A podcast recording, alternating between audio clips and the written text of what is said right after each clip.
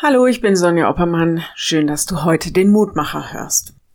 Wenn etwas ganz Schlimmes und Schreckliches passiert, erleben wir von jetzt auf gleich, dass das Leben eng wird. Wir sind gefangen in dem Leid.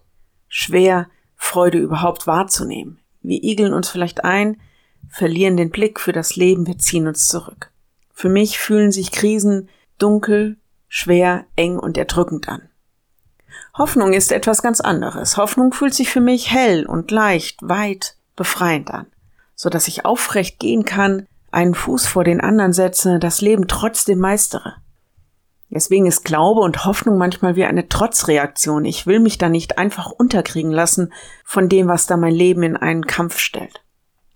Paulus listet in Römer 8 so einiges an Anfechtung auf. Leid, Angst, Verfolgung, Hunger, Kälte, Hinrichtung, und da kannst du dein eigenes hinzufügen. Und dann sagt er, wir überwinden weit durch den, der uns geliebt hat. Römer 8, Vers 37. Der heutige Lehrtext heißt nicht, dass wir das nicht erleben und durchleben müssen, was an Leid in unserem Leben geschieht. Aber für Paulus ist die Hoffnung einfach größer, und die will er sich nicht nehmen lassen von dem Schrecklichen, was uns auf dieser Erde widerfahren kann.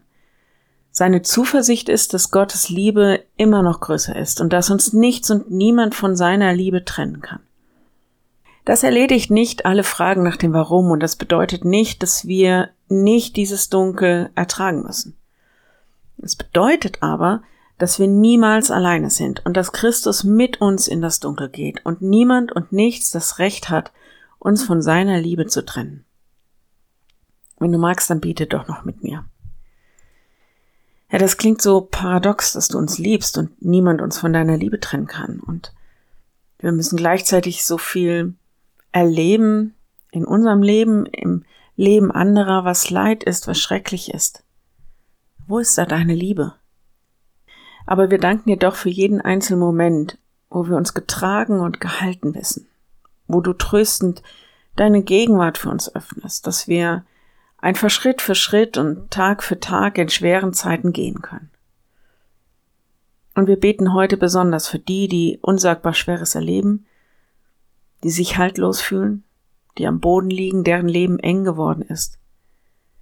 Halte sie fest in deiner Liebe. Richte sie auf, mach ihnen Mut und gib ihnen Menschen an die Seite, die sie ermutigen, einen Schritt nach dem anderen zu gehen, nicht aufzugeben, sich an dir festzuhalten, Herr, und wenn wir diese Menschen sein können, dann gib uns die richtigen Worte und den richtigen Ton und gib uns genug davon. Amen.